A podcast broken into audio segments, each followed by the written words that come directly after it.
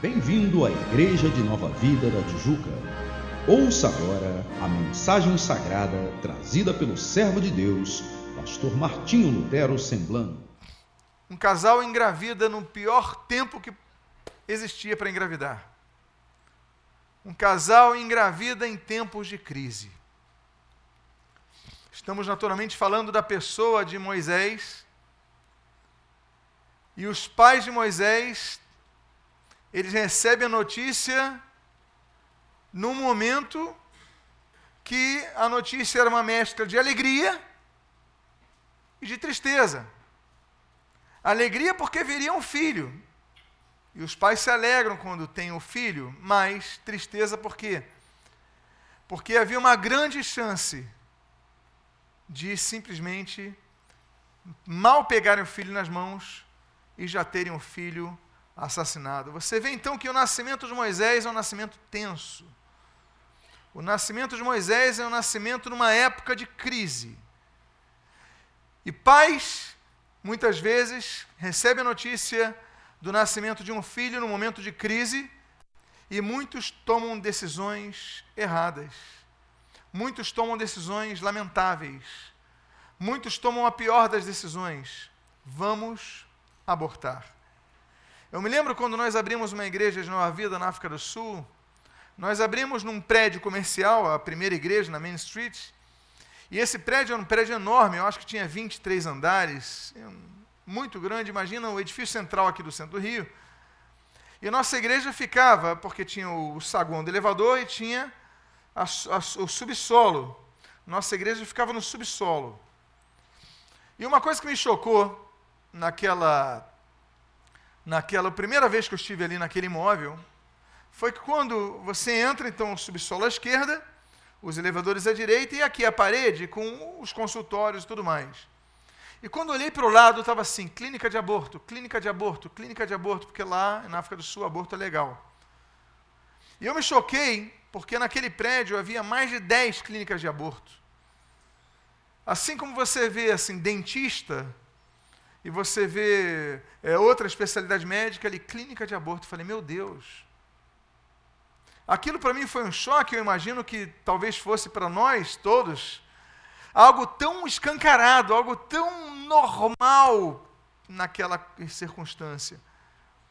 E infelizmente nós sabemos que todo aborto ele acontece, todo aborto, não digo natural, mas eu digo o proposital, intencional, acontece quando há crise no casal, ou pelo menos um deles. Não queriam engravidar, não tem dinheiro, foi uma situação não esperada, não desejada, enfim, houve uma forçação, enfim, um abuso. Os contextos são muitos, mas o que eu quero ressaltar aqui é a crise. E houve crise naquele casal. O contexto é que as crianças tinham que morrer, e ainda que a Bíblia não explicite isso, mas nós sabemos que desobedecer uma ordem de Faraó era a mesma coisa que ter sobre si a pena capital. Afinal de contas, ou entrego meu filho, ou eles arrancam meu filho, ou se eu esconder meu filho e souberem que eu escondi do Faraó, vão me matar. Mas ainda assim, essa mulher, a mãe de, de, de Moisés, o pai chamava Anrão, e a mãe se chamava Joquebede. Ainda assim, Joquebede e Arão, eles decidem ter aquela criança. Eles decidem manter a gravidez até o fim. E a primeira lição que nós aprendemos com Joquebede é que Joquebede arrisca a sua vida por causa do seu filho. Ainda que nem conhecesse seu filho, ainda que nem visse a cara de seu filho, ainda que nem ouvisse a voz ou nem mesmo o choro de seu filho, Joquebede já arrisca a sua vida por amor ao seu filho. O amor maternal, e claro, eu incluo o amor paternal, Arão também estava envolvido nisso, mas hoje é o dia das mães, eu quero sobressaltar aqui a postura dessa mulher, o amor desta mulher pelo seu filho. É um amor que não se baseia em condições, afinal de contas, muitos pais amam os filhos de acordo com o que os filhos oferecem aos seus pais. Ela amava o seu filho nem tendo conhecido seus pais. Um nascimento, uma gravidez em tempo de crise. Mas o texto continua, e o texto diz assim, no capítulo 2, no versículo 1 e no início do versículo 2. foi-se um homem da casa de Levi e casou com uma descendente de Levi. E a mulher concebeu e deu à luz um filho, e vendo que era formoso. Note, apesar de ser um tempo de crise, mas aquela família era uma família que nós podíamos dizer ideal. Por que, que era ideal? Porque aquela família tinha um filho belo, e quando nós vemos belo, naturalmente não se pode mensurar a beleza física ou estética de uma criança. Todo bebê nasce mais ou menos igual, não é isso? Mas o termo belo aqui é amplo, ou seja, perfeito, saudável. Vendo que a criança era perfeita, não tinha um problema, não tinha. Ou seja, a criança nasceu bem e os seus pais, tanto Arão como Joquebede, eram da mesma tribo, de Levi, eram levitas. Moisés, então, era levita de origem. Moisés é levita de raiz. Tudo perfeito. Ou seja, o casal, naturalmente, entendemos que se amava, né? não havia um casamento forçado ali, eram da tribo de Levi, eles se conheceram. Eu lembro que em Israel, na primeira vez que eu fui, eu no hotel, no segundo hotel, nós eu, encontramos assim vários casais se conhecendo e havia um rabino circulando e tinha um casal numa mesa ali, um casal numa mesa ali, um casal numa mesa ali. Eu falei, mas é, é dia dos namorados aqui numa data diferente? Ele falou, não. É que hoje é um dia que os casais ortodoxos vão conhecer a futura esposa e o futuro marido. Eles não se conhecem. Quem é, promove esse encontro é o rabino. Até nos dias de hoje. Então, eles estão vindo se conhecer. Agora, eu falei, poxa, mas isso no Brasil acontecia, no Brasil colônia, é, no século XIX, é, nem no século XX isso vigeu. E, e, não, mas aqui acontece, só que aqui eles não são forçados a casar. O rabino escolhe, olha, ele entrevista o jovem, ele entrevista a jovem, e ele fala assim: bom, então eu vou marcar um encontro para você conhecer a sua futura esposa. E fala mesmo para a menina em relação ao futuro marido. Eles se encontram no hotel e ali no, no saguão, no restaurante, e fica um rabino só circulando para tirar dúvidas. Ele fica só ali para ver se alguém não vai fugir antes do tempo, se vai ser muito rápido. Eu falei, mas isso. É, é, e se não quiserem casar? Não, ninguém casa, forçado. Agora, geralmente 90% das vezes eles se casam. E você vê isso acontece nos dias de hoje, né? Naquela época, então, como não aconteceria? Mas o fato é que eram da mesma tribo, tiveram um filho bom, tinha uma perspectiva boa, mas vem uma intromissão de fora. Vem uma lei de fora. Vem uma lei que é uma lei que eu chamaria imperial, a lei do faraó, que era uma lei que você tinha que obedecer. Então, você ia ver o seu filho ser assassinado, apesar de tudo estar tá bem. Às vezes a família, tudo corre bem. Corre bem com os pais, corre bem com as mães, corre bem com os filhos, os filhos, tá cres... os filhos estão crescendo, mas de repente vem algo de fora que afeta. Às vezes seu filho começa a namorar com uma pessoa errada e começa a interferir no casamento. Às vezes ele opta por uma carreira, uma profissão que te traz um desgosto.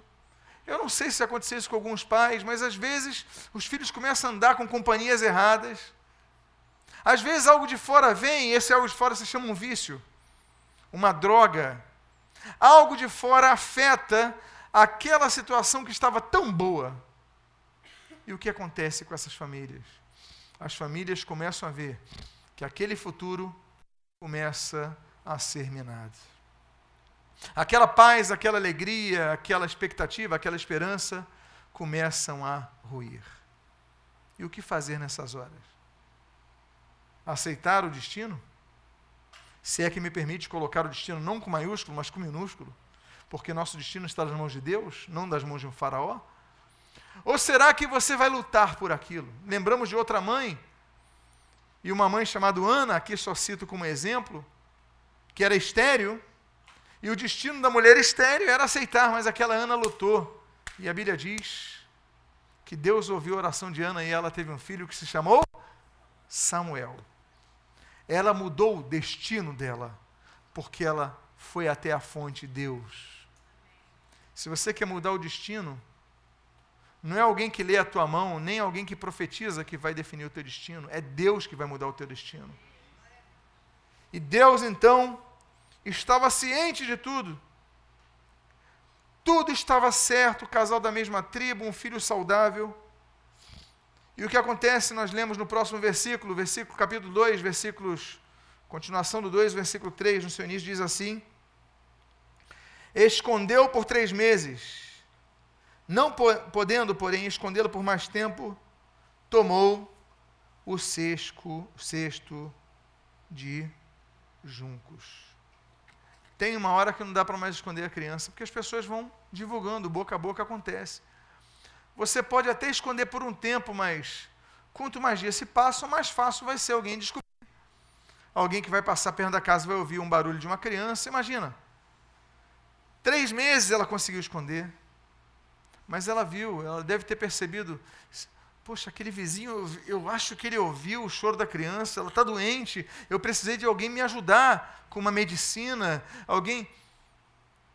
Então a notícia vai vazar e, meu Deus, é assim que a notícia vai chegar a polícia do faraó e vão matar meu filho na minha frente.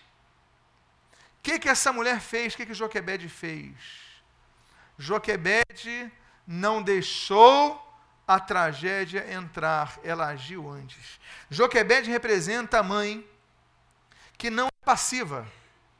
A mãe que busca uma alternativa. As drogas estão chegando na minha família, eu não vou deixar entrar. As más amizades estão chegando na minha família, eu não vou deixar entrar. Joquebede, ela age. Joquebede não se conforma com o destino do seu filho. E o que, que ela faz?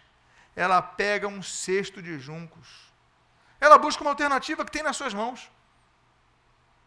Mães e pais, naturalmente, o que, que você tem feito diante de um quadro em que você vê seu filho saindo. Você simplesmente deixa ou você busca alternativas que às vezes ele não vai gostar, afinal de contas. Que criança gostaria de ficar num junco longe do carinho da mãe? Uma coisa é a criança chorar e estar tá no braço da mãe, não é verdade? Aí você balança, canta a musiquinha. Né? Vamos todos cantar. De...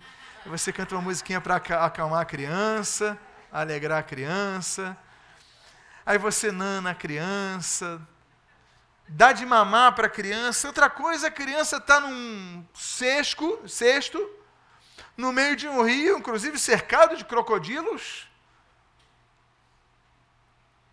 Que na, na África, ali, pelo menos no Egito, não tem jacarés, só tem crocodilos.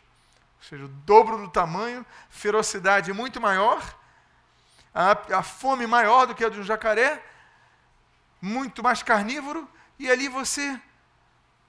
O bebê não quer, mas a mãe às vezes age mesmo que a criança não queira. Afinal de contas, alguma criança gosta de um dentista, mas os pais levam ao dentista. A criança gosta de dormir cedo, mas os pais obrigam a dormir cedo. A criança gosta de estudar matemática, eu sei que pode ter até alguém aqui que goste. Mas digo, no comum, alguma criança gosta de estudar matemática, mas os pais obrigam a estudar matemática. Por quê?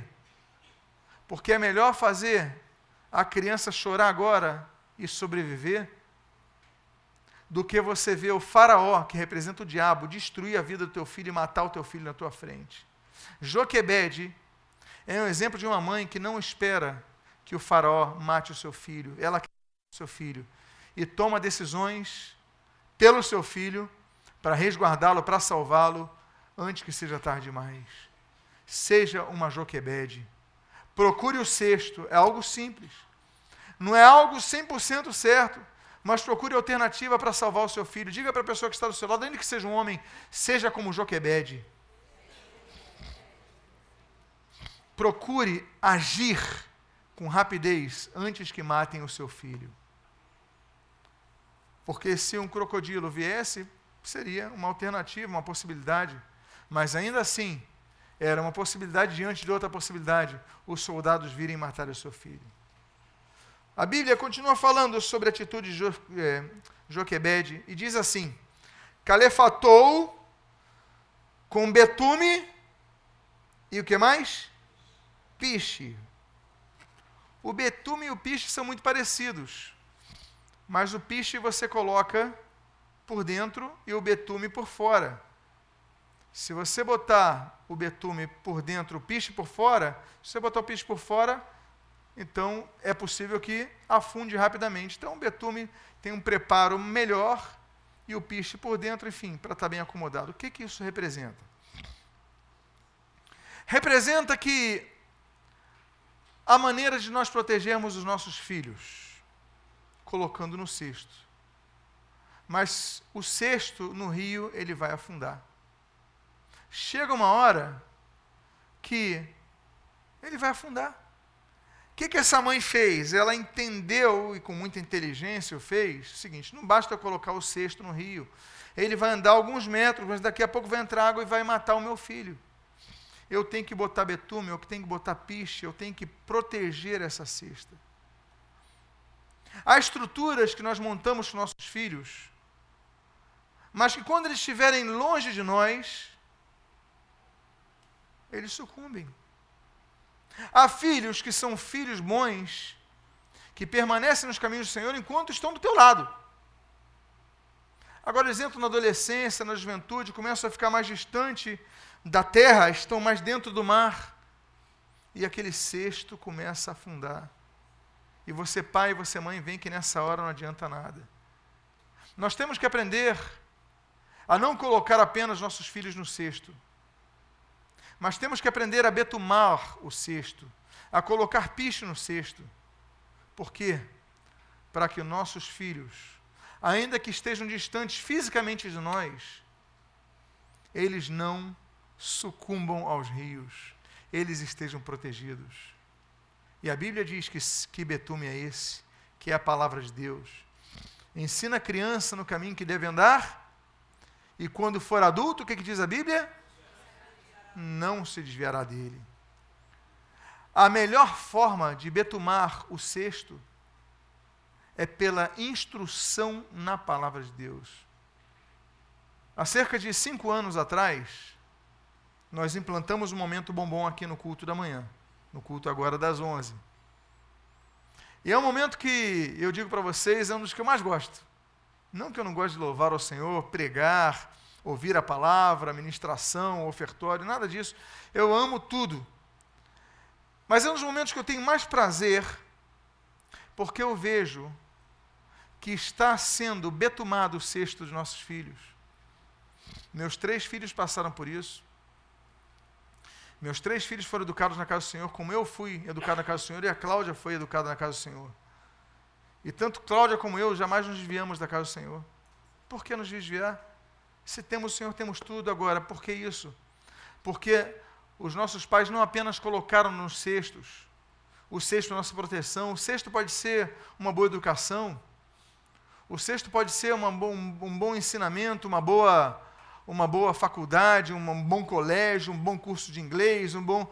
O cesto, os pais podem preparar o seu filho com bons conselhos, tudo isso é bom, mas quando estiver no meio do rio, Nilo, esse cesto pode sucumbir. E nossos filhos podem ser cultos, bem empregados, bem posicionados no mercado de trabalho, mas podem se desviar. Então o momento é, e note, eu pergunto a você, a que horas se coloca o betume e o piche? É quando está no meio do rio? A que horas Joquebede colocou o betume na cesta? Antes de molhar a cesta. A educação de nossos filhos, ela tem que se pautar numa educação no Senhor. Porque vai, vão chegar no mundo, e hoje em dia, com as, os argumentos que estão dando, vão minar nossos filhos. Às vezes o filho chega na faculdade e começam a trabalhar contra, e eles se desviam. Aí agora você tem uma posição contrária ao homossexualismo, vão engolir os nossos filhos. Eles vão virar ETs nas salas de aula. Porque eles não concordam, porque tem personalidade, porque tem princípios. Então vão atacar eles. Mas se eles estiverem betumados, se tiver piche protegendo o interior daquela cestinha, nossos filhos não vão submergir no Nilo, vão permanecer firmes. O que eu quero dizer para vocês é que não deixe o seu filho crescer a você que é pai novo, ou você que é solteiro, ainda não tem filhos. Mas não deixe os seus filhos crescerem para você começar a pregar para eles. Desde cedo, vá à casa do Senhor com eles, ensine-os a palavra, contra-argumente os argumentos do mundo e traga-os na casa do Senhor. Que seu filho esteja nas EBDs, nas escolas infantis, porque depois é muito mais difícil, porque a água já entrou no cesto. Joquebed não facilita. Aprenda com Joquebed. Diga para a pessoa que está do seu lado: aprenda com Joquebed a betumar o cestinho antes de botá-lo na água.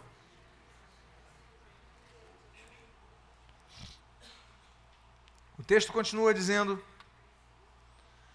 E pondo nele o menino, largou no carriçal à beira do rio.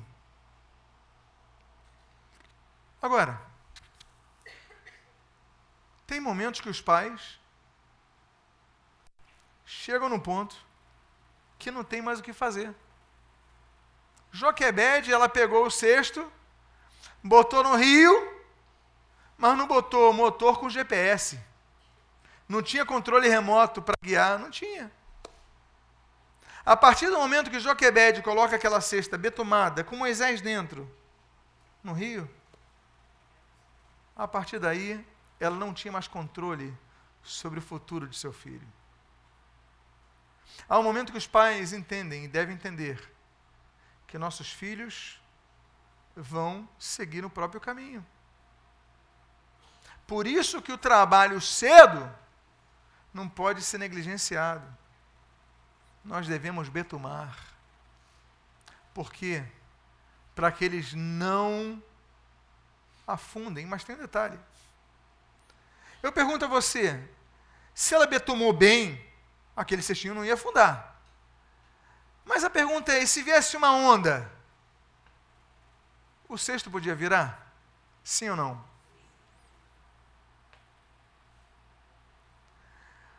Afundar é o que ela podia fazer para preservar Moisés. Não afundar, proteger mas ela não podia fazer nada se viesse uma onda. E eu pergunto: e se viesse um crocodilo? Porque tem uma hora que o bebê vai fazer, vai ter as suas necessidades, vai gritar, o cheiro vai ser exalado. Os crocodilos vão sentir cheiro. Tem algo diferente nesse rio. Eles vão sentir um som. Eles têm audição. Opa, tem algo aqui diferente. E os crocodilos têm fome, assim como nós, eu e você temos fome.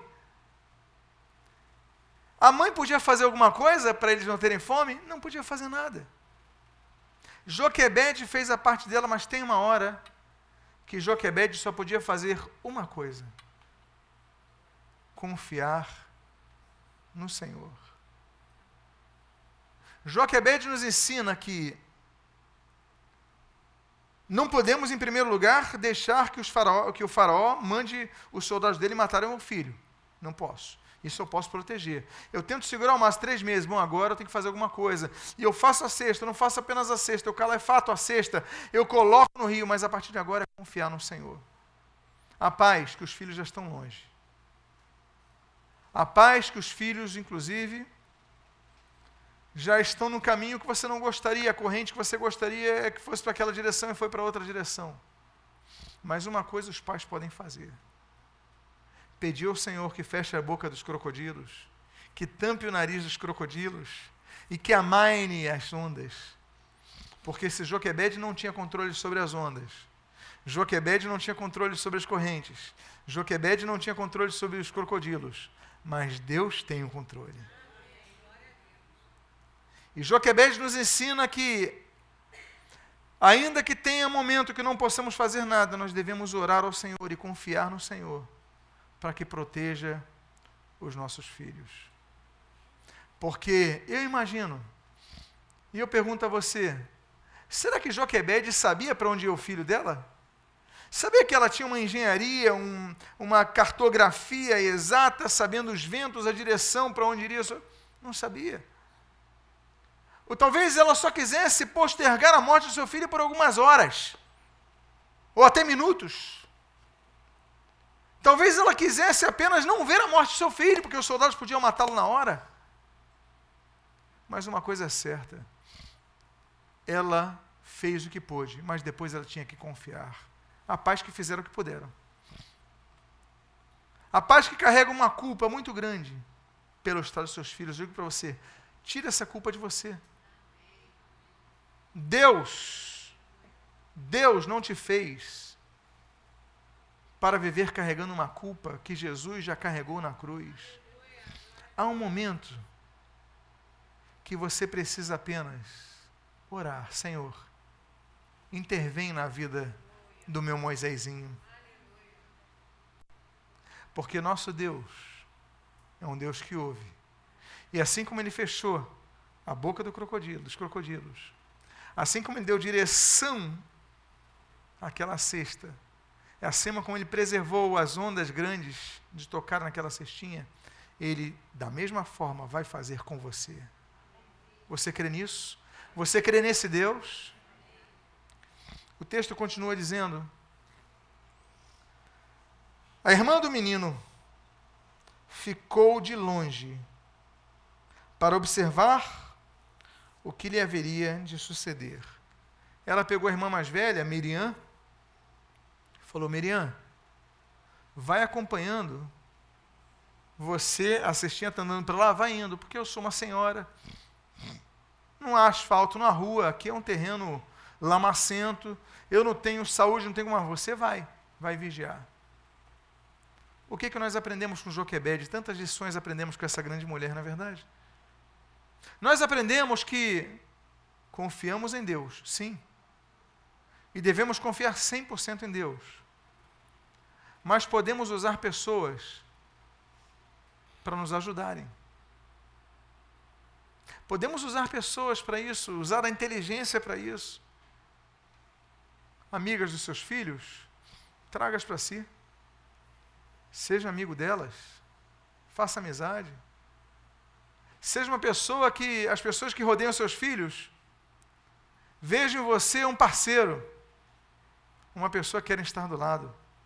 Porque amanhã eles não apenas podem manter você bem informado, como podem te ajudar. E você pode até acabar salvando uma vida. Sabia disso?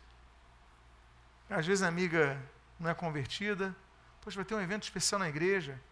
Aí tu fala com tua filha, chame ela para vir conosco. Amanhã essa pessoa se converte, vai se sensibilizando pela palavra. Mas aprenda que, às vezes, os pais não podem trabalhar sozinhos em relação aos seus filhos. Você tem que ter pessoas. Entender que pessoas vão cercar seus filhos. Então começa a ser cercar as pessoas e atraí-las. Não expulsá-las. Eu lembro que eu tinha amigos que amavam minha avó, porque eu vivia o final de semana na casa da minha avó, lá na Vila da Penha. É longe daqui, mas que lugar maravilhoso, gente. Como eu jogava bola ali. Eu jogava bola descalço na calçada, na calçada nada, na rua. A calçada era trave quando batia no paralelepípedo. E ali a gente se divertia, mas os meus amigos amavam porque minha avó sempre ofereceu um lanchinho para a gente depois de futebol. Então tinha tantas casas, tantos colegas, mas vamos na dona Rita. Aí oferecia um lanchinho, comia ali um cuscuz que ela fazia, fenomenal, fenomenal. Qualquer coisinha, um lanchinho. E ela cativava eles. E a gente ficava lá e depois eu comprei um telejogo. Os mais antigos sabem que é antes do Atari e os mais novos devem entender que é antes do Xbox. Aí o pessoal ia brincar ali, porque era um local onde eram bem-vindos. Use essa estratégia. Deixe que Miriam esteja próximo aos seus filhos. Porque às vezes seus filhos estão longe, mas não estão tão longe como você pensa. Às vezes eles não estão em outro estado, não estão tão distantes de você como você pensa. Dá para ficar perto deles. E a minha pergunta é: quer lugar melhor para ficar perto do seu filho que a própria igreja? Na igreja você está muito perto dos seus filhos. Então procure investir nisso, na igreja com seus filhos. Eu digo uma coisa para vocês, e eu digo uma coisa que vai até contra o que 99,99% ,99 dos pastores diriam. Mas, se seu filho começar a frequentar outra igreja, não gostar dessa, eu detesto a nova vida. Ô pastor, aquele pastor que tem aquela barbicha lá, vascaíno demais para o meu gosto. Eu gosto da igreja tal. Essa igreja eu gosto, essa igreja é boa. Acompanhe o seu filho. Não vai tanto assim, porque às vezes você vai até afugentar ele. Mas você, membro da nova vida, acompanha ele. Porque, meus amados, é mais importante teu filho estar no reino de Deus salvo do que ter pastor querendo prender a membresia. Nós queremos a salvação das vidas. Você está entendendo o que eu digo? Acompanha, vai. Porque teu filho, às vezes, você vai estar perto dele. Ele vai comentar culto, pregação. Claro que se forem vários filhos, você vai ter que fazer uma escala. Mas ainda assim acompanha. Você está entendendo o que eu estou dizendo para vocês? Não deixa. Porque a família tem que estar unida. Nessas horas, você sacrificar a tua vontade. Porque às vezes, você vai sacrificar a vontade. A Cláudia era de outra igreja. Quando nos conhecemos, eu era da Nova Vida. E a Cláudia era de outra igreja. E houve um momento no nosso noivado que eu falei, Cláudia, eu não vou prosseguir com o noivado se você não me acompanhar na minha igreja. Eu não vou aceitar ter uma família dividida. Eu não vou aceitar ter uma família, um, o marido numa igreja e a esposa no outro. Os dois estão no reino? Estão, mas não vou aceitar isso. Temos que estar unidos na mesma causa, lutando a mesma luta. Então você ora. Por quê? Se você entender que não é de Deus você me acompanhar, eu vou entender que não é de Deus que nós casemos. Não era o que a Cláudia queria. A Cláudia não queria vir para a nova vida. Nasceu, foi criada noutra igreja. Mas eu estou falando de casamento, de aliança. Tinha que tomar, haver uma decisão. E a Cláudia decidiu o que não queria. Hoje a Cláudia é nova vidência de corpo, alma e espírito, ama a nova vida, não se vê fora da nova vida. Porque ela viu, que ela falou assim: ah, as meninas me olham, como é que você dizia? Rabo de olho, não é isso? É essa a expressão, né? Oi? Canto de olho. As meninas olham mal para mim, me recebem mal, receberam mal na nova vida. A Cláudia foi mal recebida no início. Mas eu falei, mas você tem, esquece as outras pessoas, tem que estar do meu lado. Você está entendendo o que estou dizendo? Agora, graças a isso, olha, há uma amálgama. Então, meus amados, não vamos dividir, vamos unir. Joquebede foi inteligente. Ela não tinha condições de andar no meio dos juncos daquela lama. Mas ela falou: Mas o meu filho, eu vou mandar minha filha para acompanhar ele. E o que acontece? O texto continua dizendo: Desceu a filha de Faraó para se banhar no rio, e as suas donzelas passeavam pela beira do rio. E vendo ela o cesto no carriçal, enviou a sua criada e o tomou. Abrindo, viu a criança, e eis que o menino chorava. Teve compaixão dele e disse: Este é menino dos hebreus. O que, que Deus faz, né? Deus dirige os caminhos dos nossos filhos. Se tem um lugar no Egito, um, um lugar no Egito, um endereço, que ninguém mataria uma criança, que a criança seria protegida, era o palácio do rei, do faraó.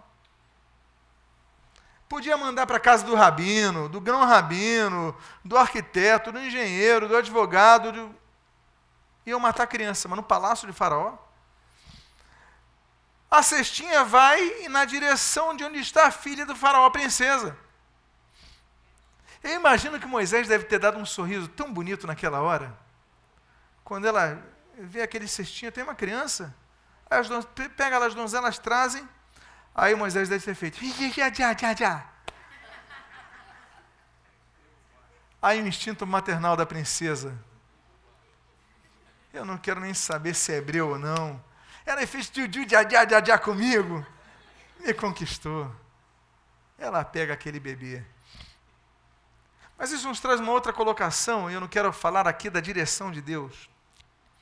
Eu quero falar aqui do fato de que, a partir dali, Moisés entraria num relacionamento com outras pessoas que interagiriam com ele.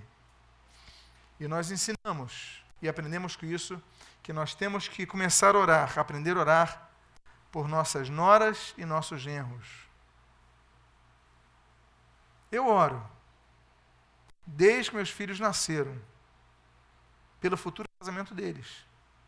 Oro. Oro, Deus deu agora um alguém que a Bruna está namorando. O nome dele não é Egito, é Israel. Mas eu oro que seja um servo teu, que respeite minha família, meus filhos, que sejam fiéis aos meus filhos, que cuidem deles. Não é o que o pai quer? A questão é, mas será que o pai ora? Nós devemos orar para que Deus leve nossos filhos para um casamento feliz. Porque quem vai escolher o casamento do seu filho não é você, lamento dizer. Não é você que vai escolher. Quem vai escolher são eles. Assim como eu escolhi a Cláudia, a Cláudia me escolheu. Não é assim que é hoje em dia? Mas a direção que Deus deu foi para um local onde ele recebeu instrução, proteção. Nós devemos orar pelos nossos filhos. Ore pelos seus filhos, pelo futuro casamento. Pai, pastor, mas eu ainda estou grávida. Ore pelo futuro marido do seu filho ou a futura esposa do seu filho. Você sabe por quê? Porque tem muita família que é desestruturada porque a nora ou o genro fazem essa separação. Quem sabe disso? Quem conhece exemplos disso? Casa, aí o seu genro, a sua nora começam a afastar o teu filho de você. Em vez de ser uma bênção para a família, se tornou bênção só para o seu filho, mas não. Nós temos que orar para que bênção seja para toda a casa. Para o seu filho, sim, mas que estejam unidos contigo. Eu oro, eu falo, Senhor, que meus filhos nunca deixem de estar na mesma igreja que eu. Claro, se for morar fora é outra coisa. Mas estando no mesmo contexto geográfico, nunca deixem de estar na mesma igreja que eu e Cláudia estejamos. E que nossos genros, nossas noras estejam conosco, no mesmo espírito. E eu oro assim. E você, claro, eu estou orando em termos ministeriais, mas eu digo, você deve orar assim. Que o seu futuro genro, seu futuro... E se estiverem separados, e se estiverem separados dos teus filhos, ore para que Deus toque eles voltem a se aproximar, porque Deus pode fazer isso. E disse então, versículo 7, a filha de Faraó: Queres que eu vá chamar uma das hebreias que sirva de ama e te crie a criança? E o texto seguinte, versículo 8, diz assim: Respondeu-lhe a filha de Faraó: Vai. Saiu, pois, a moça e chamou a mãe do menino. Aquela princesa, de repente, viu que a Miriam, que devia ser um pouco ruim de pique-esconde, devia ser no pique-esconde a última colocada, porque estava lá acompanhando a filha de Faraó, ah, você está acompanhando a criança? Já viu logo. Devia ser um pouco atabalhoada, devia estar tá tensa, nervosa. Você está acompanhando a criança? Então, é hebreia, você é hebreia, sou. Então faz o seguinte, chama uma das hebreias aí para cuidar da criança. O que, que nós vemos nisso? Que ainda que a separação seja temporária, lá na frente a união vai ser restaurada.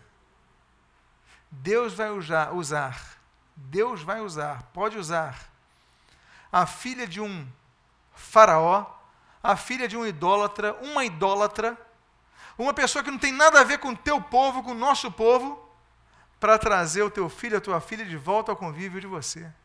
Você acredita nisso? Porque nós temos um exemplo muito claro de como Deus faz as coisas. E o último texto que eu gostaria de compartilhar é o versículo número 9. Então ele disse à filha de Faraó: Leva este menino e cria para mim, pagar-te-ei o teu salário. E a mulher tomou o menino e o criou. Que mulher é essa? A mãe de Moisés, a Joquebede. A Miriam foi e chamou a Joquebede Mãe, mãe, a princesa, filha do faraó, pediu para alguém aqui criar, a senhora não quer não? Ela o quê?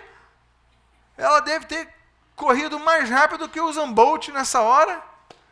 E chegou lá, bateu todos os recordes, chegou lá. Pois não, princesa, olha só, cria essa criança para mim. E eu vou te pagar um salário para isso.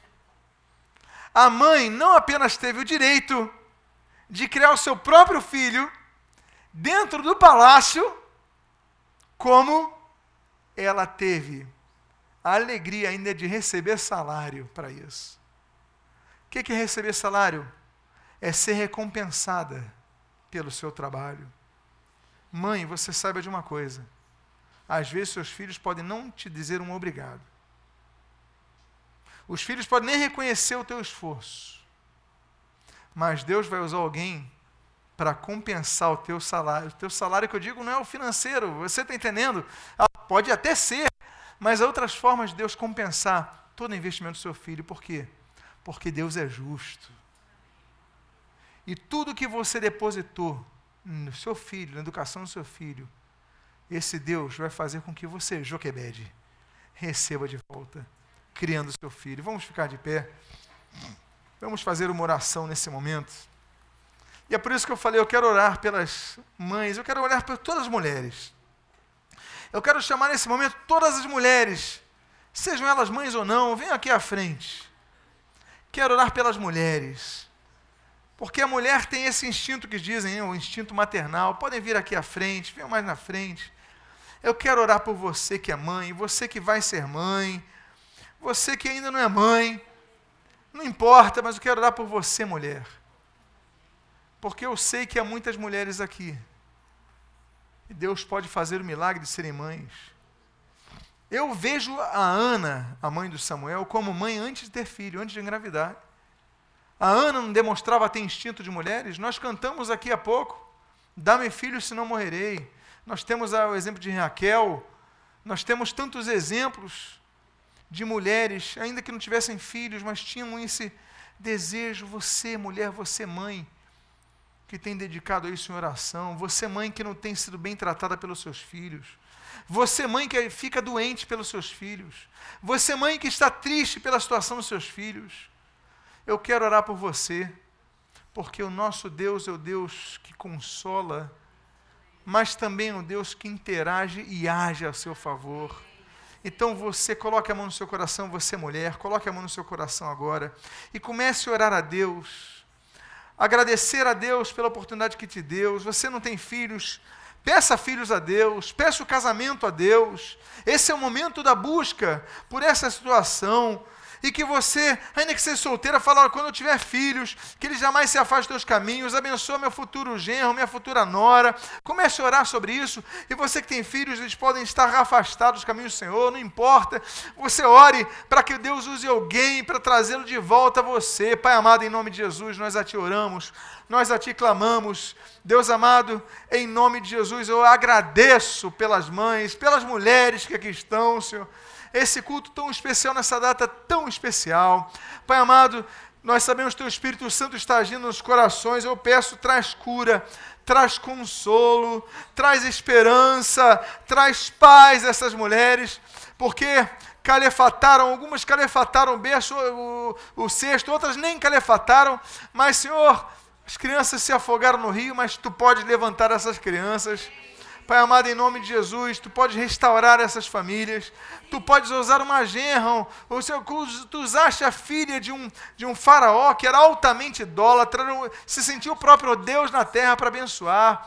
Usaste aquela mulher para abençoar, Pai amado, em nome de Jesus. Nós pedimos, intervenha a favor destas mulheres, Pai. Traz cura, traz restauração, renova a sua fé, Pai. E em nome de Jesus, que possam ver nesse ano, que se inicia na contagem de hoje como um ano das mães, é a mudança acontecer em suas vidas. Abençoa, abençoamos os filhos, abençoamos aquelas que ainda não têm filhos, mas cujos filhos, quando vierem, Senhor, sejam bênção para as suas vidas e que em nome de Jesus suas famílias elas sejam unidas, Pai, jamais se separem. O que eu te peço, as tuas bênçãos, eu rogo e te agradeço em nome de Jesus. Amém. E amém. Irmãs se abraçem, se cumprimentem. E ao voltar aos seus lugares, os maridos, filhos, pais, cumprimentem elas também.